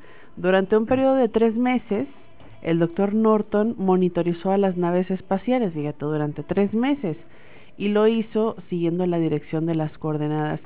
Estos objetos em, se movían a millones de kilómetros, pero eh, pues no, no llegaron a avanzar tanto como para llegar a entrar en el planeta Tierra. Según el doctor, las naves tenían un nivel de tecnología muy superior al de nuestras naves espaciales. Pues obviamente, si están de visita, entre comillas, Sí, claro. claro que es porque tienen una tecnología mucho más avanzada que la de nosotros en caso de, de que efectivamente De exista, ¿no? claro. También dijo que los datos de la espectro, espectroscopia sugerían que los objetos eran desconocidos y fueron construidos con diferentes materiales millones de veces más eficientes que cualquiera de los que tenemos aquí en la Tierra. Esta hipótesis ha causado grandes preocupaciones entre el propio doctor Norton y sus colegas de la NASA, ya que además de esto las imágenes del espectro ultravioleta mostraron que las partículas cósmicas que colindaban con la nave espacial extraterrestre desviaban lo que debía ser un campo de energía, un campo que, que se veía eh, como un halo que era diferente al campo magnético que protege al planeta Tierra. En estos últimos 10 años, las técnicas han avanzado mucho, sobre todo en las, las técnicas de camuflaje. Por tanto, no debe sorprendernos si una civilización alienígena mucho más avanzada que nosotros posee, seguramente posee una tecnología pues más avanzada y la cual haga que se torne físicamente invisibles. Recordemos que aquí en- el ser humano ha creado una especie de sábana, como una especie de, de, de, de, mm, pues sí, de tela Sí. que hace invisible a la persona. No sé si ustedes la habrán visto por ahí ya. Sí, claro, cómo no. Esa, esa Así sábana. es. Entonces, si el ser humano ha alcanzado esa tecnología, pues seguramente estos seres, si es que están aquí, es porque tienen una tecnología mucho más avanzada y pueden decidir en determinado caso no ser vistos, ¿no? Y nosotros ni darnos cuenta. Claro. Es Sí, una de las, de las tantas conspiraciones que también dicen que luego hay eh, extraterrestres entre nosotros, Entre nosotros. Y, que, y que no nos damos cuenta y, y son muchas las, las, las, las conspiraciones que hay o las eh, ideas que tenemos también nosotros, ¿no? Por supuesto. Fíjate que dices algo muy cierto, ¿no? Este, si de comprobar su existencia, por lógica tendría que ser una tecnología mucho más avanzada que la nuestra. Por algo ellos pueden darse el lujo de visitarnos, ¿no? Esa, esa es la idea que tenemos nosotros de que otras inteligencias desarrolladas a la nuestra, más desarrolladas a la nuestra, han visitado nuestro planeta. Así es que pues hay muchísimas, muchísimos videos, hay gente que vive, eh, que tiene esta pasión de estar viendo el cielo, de Sí. estar captando lo que, imágenes, estar eh, estudiándolo y cualquier tipo de, de señal, bueno pues eh, el ser humano está absorto, ¿no? En ello. Claro. Ver los fenómenos que hay en, en nuestro cielo, ¿no? Nos están haciendo una recomendación, Marianita, y Ajá. lo comento, nos hace Claudia Orozco, Claudita, gracias, la recomendación de ver la película La maldición de la Llorona, película de 1961 protagonizada con Rita Macedo. Dicen Ajá. que es una mu- película muy Mm. buena que inspira miedo. Ay, no Vamos a verla, si hay la oportunidad de verla mañana temprano, eh, hay que verla y comentamos algo acerca. Por supuesto que sí, la recomendación es muy buena y hay que tomarla en cuenta.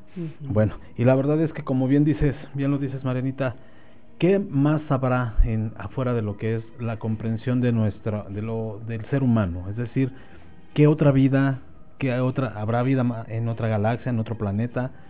Fíjate que pues por ahí se dice que que los seres extraterrestres existen, pero que estamos buscando en el lugar equivocado. También por ahí se dicen que estamos eh, eh, digamos empersinados en buscar vida extraterrestre En el espacio y está aquí mismo en el mar. en el mar. Buscamos vida extraterrestre cuando deberíamos de buscar vida intraterrestre.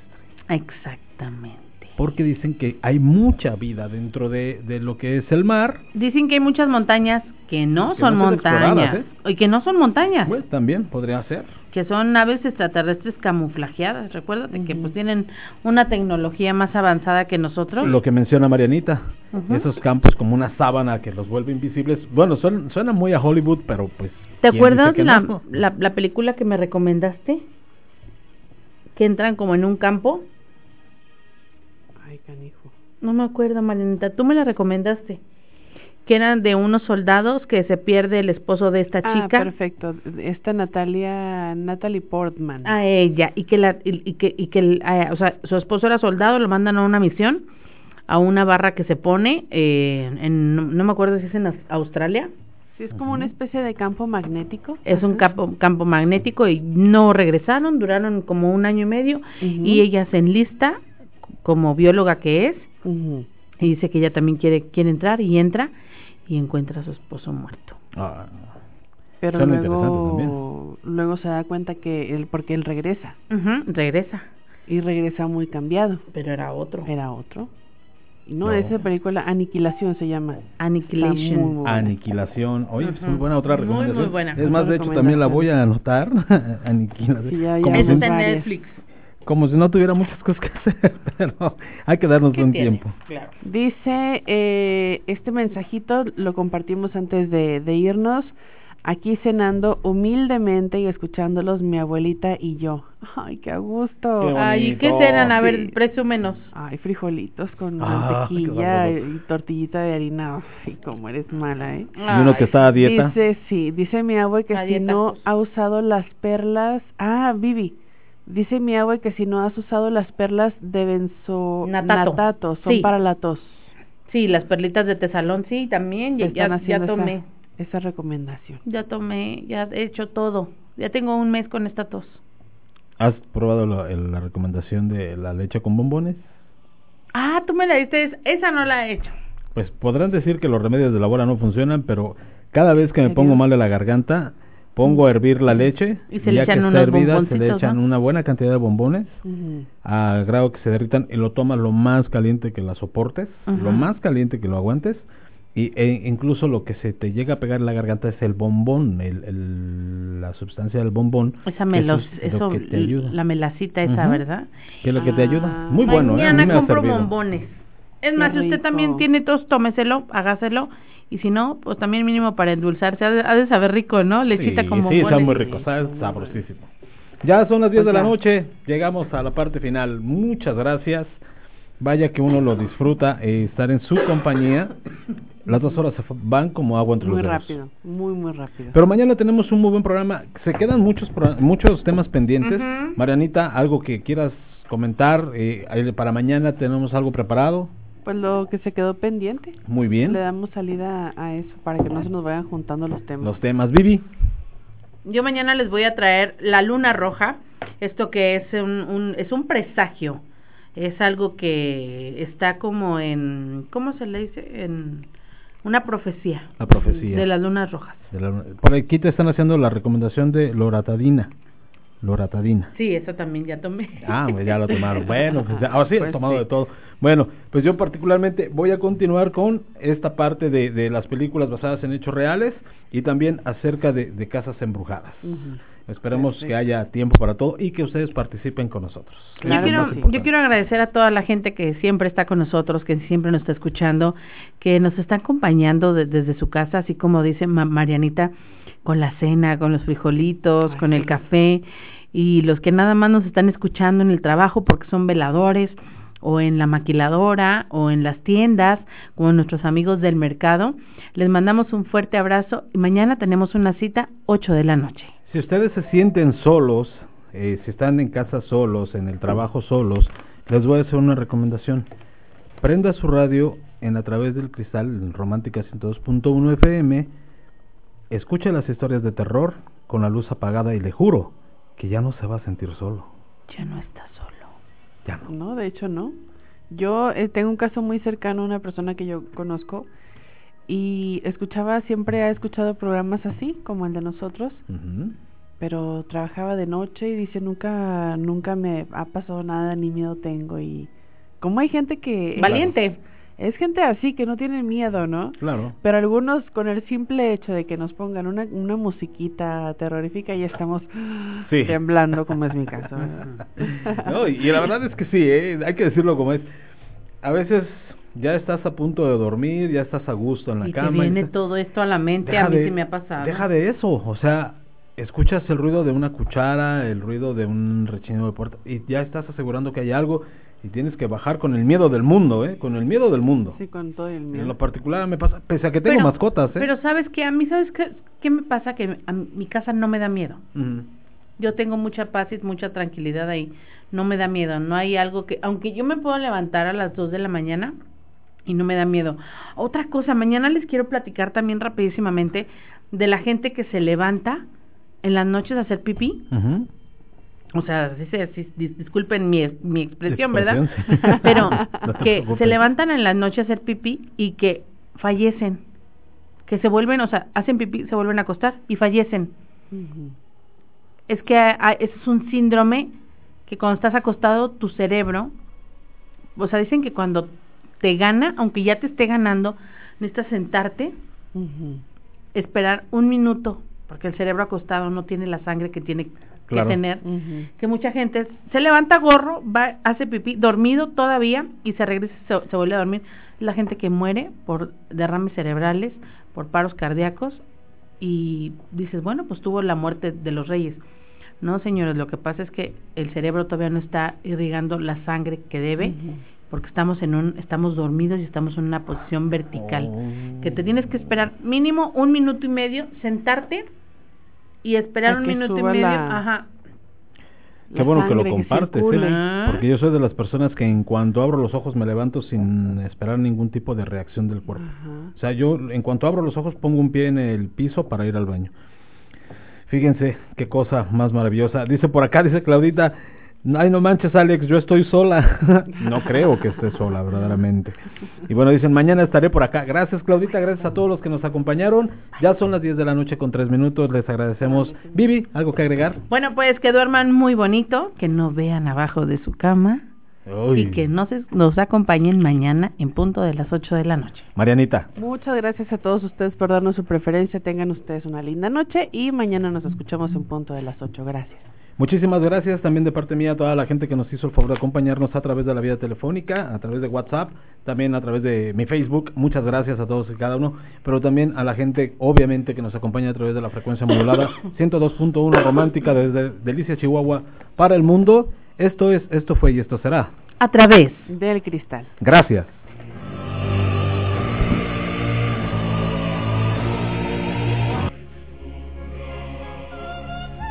Has escuchado por las ondas sonoras de Romántica 102.1 el programa estelar nocturno a través del cristal. Acompáñanos todos los martes y miércoles en punto de las 8 de la noche y compartiremos juntos estas experiencias de lo paranormal.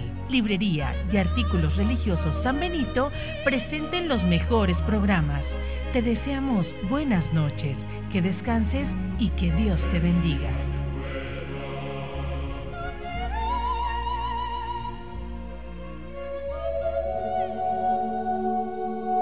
Te ruego, Señor, que tu serenidad me envuelva en esta noche, que mi casa sea protegida por tus ángeles, que con tu poder alejes todo mal de mi alrededor.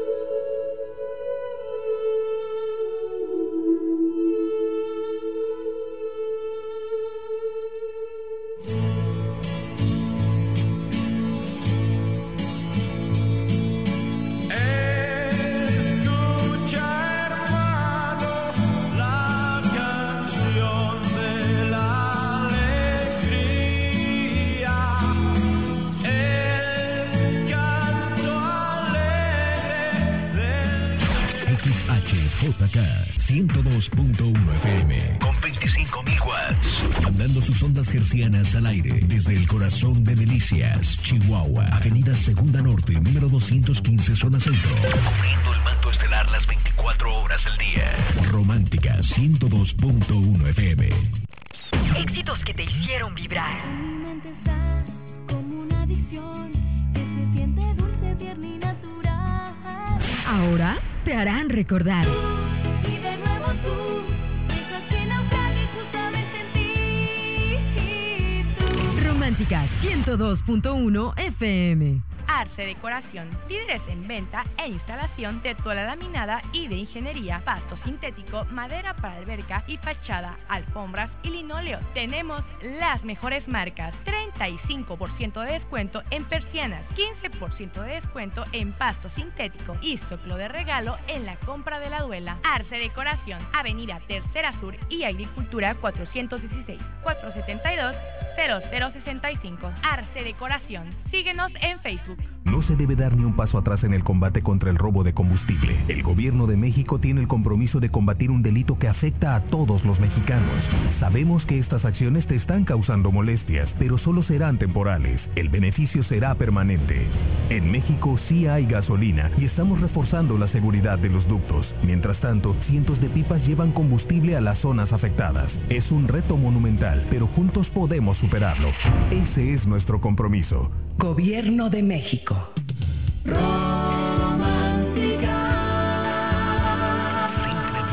románticas. 102.1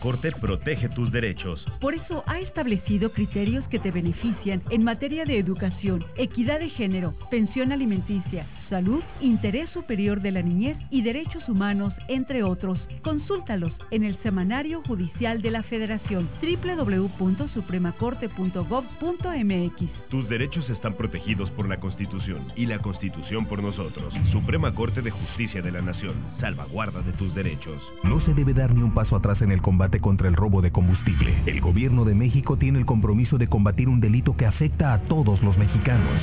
Sabemos que estas acciones te están causando molestias, pero solo serán temporales. El beneficio será permanente. En México sí hay gasolina y estamos reforzando la seguridad de los ductos. Mientras tanto, cientos de pipas llevan combustible a las zonas afectadas. Es un reto monumental, pero juntos podemos superarlo. Ese es nuestro compromiso. Gobierno de México. Tu música. Romántica 102.1 Romántica 102.1 FM.